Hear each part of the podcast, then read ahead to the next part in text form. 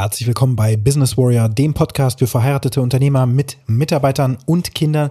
Diejenigen Unternehmer und Unternehmerinnen, die genauso wie du jeden Tag im Dreieck des Wahnsinns unterwegs sind. Und das heutige Thema lautet Raki.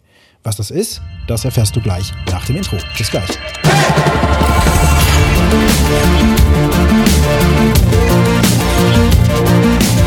Ein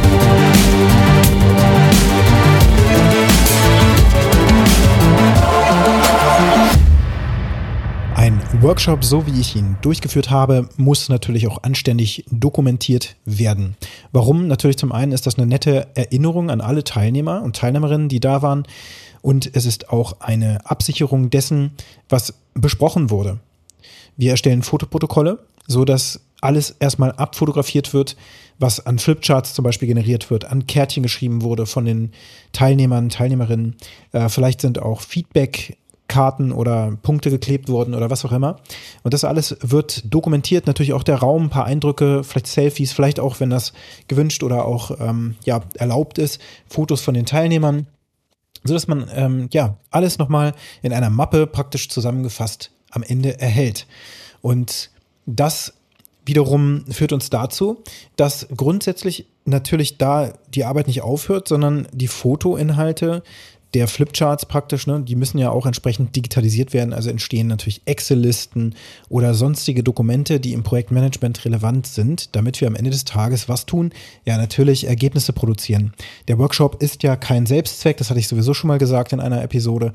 Es geht nicht darum, dass wir alle happy clappy, fröhlich in der Gegend rumtanzen, ein bisschen geboostert sind und dann nach drei Tagen sind wir wieder in einem selben Wust drin, ja, im Chaos im täglichen Alltag wieder gelandet und alles bleibt wie es ist. Nein, jetzt werden ganz konkrete Projekte gestartet.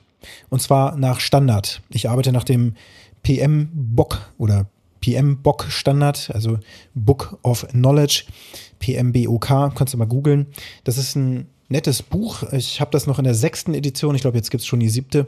Und ich liebe ja Standards. Ich liebe grundsätzlich, wenn ich zurückdenke an meine ja, Ausbildung an der Uni zum Wirtschaftsinformatiker.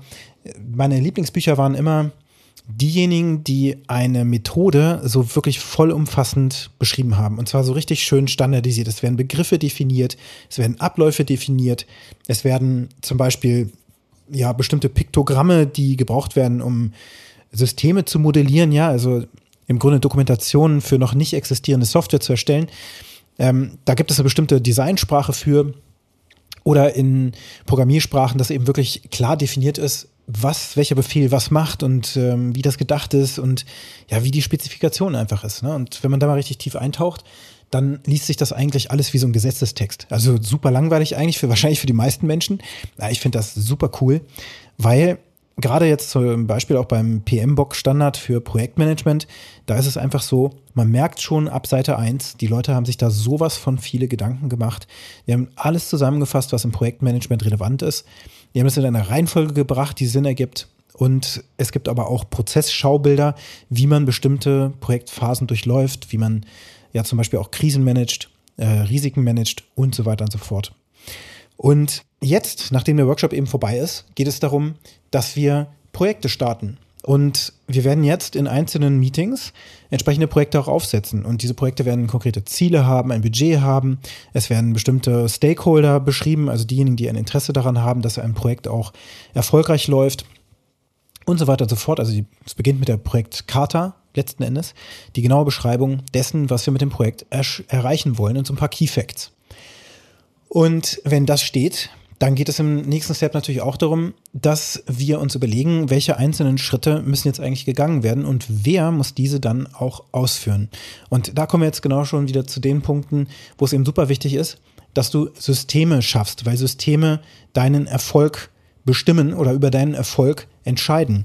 Wenn du sehr gute Systeme hast, zum Beispiel Zeitmanagement-Systeme oder eben auch jetzt so ein Projektmanagement-System, dann hast du ja schon fast gewonnen.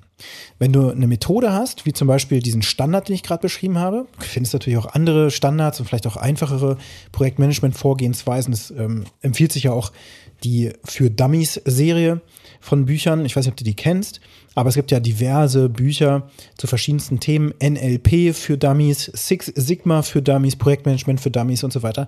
Und diese Buchserie finde ich total gut, weil sie einen echt umfassenden Überblick äh, liefert über die jeweiligen Themen und gleichzeitig einen guten Einstieg bildet. Das gibt es ja auch für Musiktheorie und so weiter. Solche Bücher habe ich da auch zu Hause. Ähm, und das, wie gesagt, ist ein ganz guter Einstieg. Wenn du noch nie Projektmanagement gemacht hast oder halt strukturiert betrachtet hast, dann ist meine dringende Empfehlung, mach das mal. Schau dir mal ein paar Bücher an, die dich ansprechen zum Thema Projektmanagement. Warum? Weil äh, Projekte natürlich strukturiert werden müssen, damit sie ins Ziel gelangen. Und Projekte werden am Ende des Tages von Menschen ausgeführt. Das heißt, es muss unbedingt klar sein, welche Menschen dir beim Erfüllen deines Projektziels helfen werden und wer dann eben für die einzelnen Phasen auch Verantwortung trägt. Das gleiche natürlich, wenn du Prozesse definierst in deinem Unternehmen, damit die Abläufe auch immer standardisiert, immer gleich laufen. Ja, ein kleiner Einschub an der Stelle, um das Ganze zu digitalisieren, haben wir alphaprocess.io entwickelt, die Software, die dir dabei hilft, digitale Prozesse in dein Unternehmen zu bringen. Aber erstmal musst du natürlich anfangen, deine Prozesse zu beschreiben. Wenn du das machst, dann wirst du feststellen, in meinen Prozessabläufen, zum Beispiel im Onboarding von Mitarbeitern, ja, Mitarbeiter ähm, unterschreibt Arbeitsvertrag, Mitarbeiter bekommt vielleicht Zugangsdaten ähm, oder einen Schlüssel fürs Schließsystem äh, in deiner Firma ähm, ausgehändigt, muss dafür einen Zettel unterschreiben, schickt noch bestimmte oder füllt ein Formular aus, damit die Informationen für den Steuerberater bereit liegen, damit die Gehälter überwiesen werden können, also sowas wie Bankverbindung und Sozialversicherungsnummer und was nicht alles gebraucht wird, Rentenversicherungsnummer.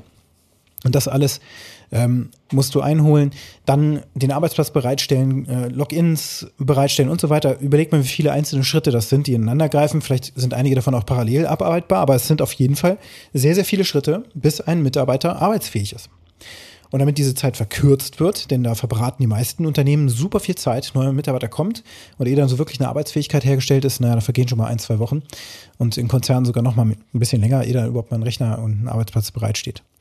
Gut, das ist ein Prozess. Wenn dieser Prozess einzelne Schritte umfasst, dann ist ja die Frage, wer ist für welchen Prozessschritt eigentlich verantwortlich? Welche Person ist verantwortlich, dass ein Ergebnis erfolgt? Und welche Person hat die, den Hut auf für den Prozess an sich? Wer ist der Owner? Wer ist derjenige, der Änderungen am Prozess überhaupt vornehmen darf? Und dann, welche Personen müssen informiert werden über bestimmte Änderungen oder bestimmte Ergebnisse aus einzelnen Prozessschritten. Ja, zum Beispiel, dass ein neuer Mitarbeiter bei dir anfängt, da muss vielleicht die, die Qualitätssicherung intern informiert werden, damit da entsprechende rechtssichere Dokumente noch unterschrieben werden, also eine Hygieneunterweisung stattfindet beispielsweise. Ähm, oder du musst halt die IT-Systemadministration rein informell äh, Anträgern, damit die ihren Prozess lostreten, damit ein Account äh, erstellt wird im System. Und auch da braucht man heutzutage sehr viele von. Das heißt, es gibt dann reine Informationen und dann gibt es vielleicht auch noch Prozessschritte, die eine, ein, ein, ja, eine Art Beratung erfordern von einer dritten Person, die eben weitere Informationen an dich liefert. Also nicht, wo du etwas an andere lieferst, sondern du bekommst Informationen geliefert. Und um das Ganze durchzustrukturieren, hat sich die Raki-Matrix empfohlen. Und diese Raki-Matrix, wenn du die einfach mal googelst, da gibt es ja zum Beispiel Wikipedia-Artikel auch zu, die ist eben genau das Mittel, um für bestimmte Prozessschritte, für Ergebnisse, für ähm, Projekte und so weiter, eben Verantwortlichkeiten, Informationsflüsse und so weiter sehr schnell sichtbar zu machen. Eine Matrix ist ja nichts anderes als eine Tabelle. Und in die Tabellenzeilen schreibst du die einzelnen Prozessschritte rein. Und dann hast du ein paar Spalten, nämlich R, A, C und I. Daher das Wort Raki, eine Abkürzung. Und das ist eine englische Abkürzung, die auch manchmal für Konfusion sorgt, weil das R für Responsibility steht, A für Accountability, I für, für Information und C Consult.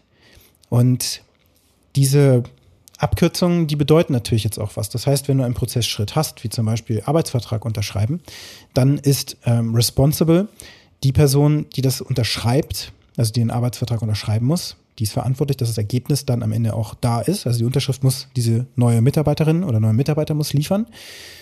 Ähm, accountable, also wem kann das angerechnet werden, wenn beispielsweise dieser Prozessschritt nicht funktioniert? Das ist dann vielleicht die Personalstelle, die grundsätzlich dafür sorgt, dass das alles funktionieren muss und die auch den Prozess hält und die ähm, ja, Do Dokumente zum Beispiel auch bereitstellt. Dann haben wir die Information, also wer muss jetzt informiert werden darüber, dass dieser Schritt erfüllt wurde. Das ist dann die Personalstelle oder auch der Steuerberater beispielsweise. Da muss der Arbeitsvertrag ja dann hin. Und äh, Consult gibt es in diesem Fall vielleicht gar nicht, aber es könnte sein, dass du vielleicht noch von irgendjemandem beraten werden musst, zum Beispiel von einem Arbeitsrechtler oder so, ne? dass man, oder Betriebsrat, dass man das noch als Zusatzinformation hat. Und dann würde man jetzt in diesen Spalten eben diese Buchstaben auch eintragen, beziehungsweise würde die Person eintragen, die zu der jeweiligen Raki Matrix Verantwortlichkeit und so weiter zuzuordnen ist.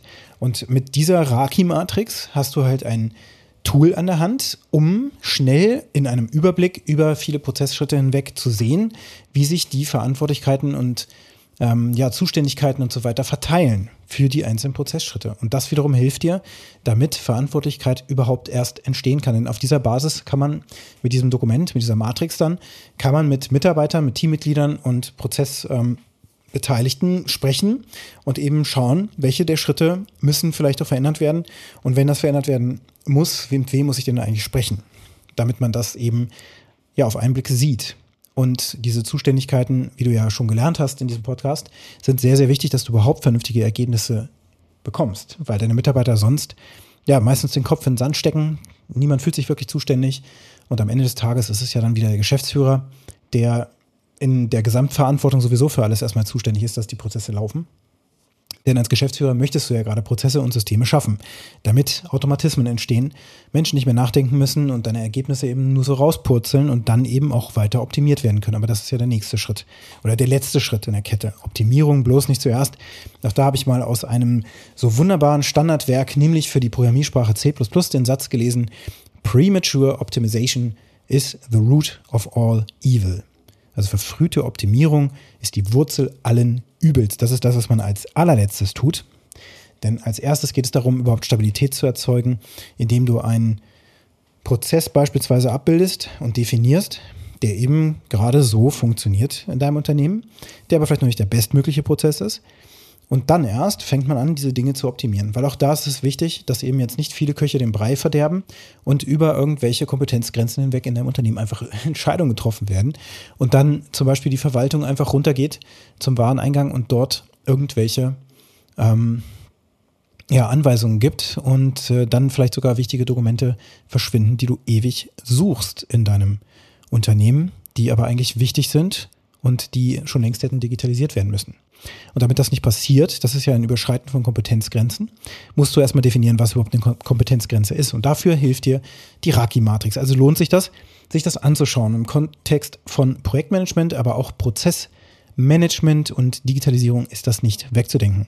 Also die heutige Aufgabe für dich lautet, schlag mal die Raki-Matrix nach und wo kannst du sie als nächstes einsetzen, damit Klarheit über Verantwortlichkeiten und Zuständigkeiten in deinem Unternehmen eben beginnen zu entstehen und klar zu werden und sichtbar zu werden.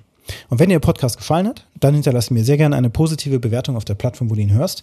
Und wenn du mit mir in Kontakt treten möchtest, zum Beispiel für eine Zusammenarbeit, dann kannst du es sehr gerne tun. Meine Kontaktdaten findest du in den Shownotes. Ich freue mich auf dich und jetzt wünsche ich dir einen ganz erfolgreichen Tag.